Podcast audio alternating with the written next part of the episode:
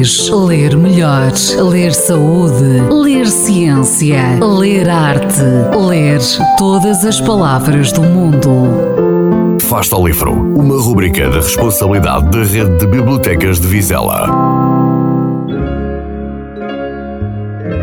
Eu sou o José Miguel da Turma I, da Escola Básica de São Miguel, do agrupamento de escolas de São Bento. Tenho 8 anos e frequento o terceiro ano de escolaridade. A minha sugestão de leitura é o Diário de Banana 2, Roderick é Terrível, de Jeff Kinney. Como li o Diário de Banana 1, fiquei bastante curioso e motivado.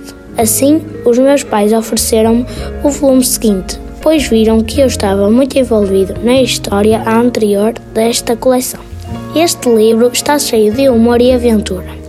Nesta história, a personagem Greg volta com muitas mais confusões do que no livro anterior. As aventuras deste volume giram à volta das zangas e discussões com o seu irmão mais velho, Roderick, e algumas desavenças com o seu melhor amigo, Raleigh.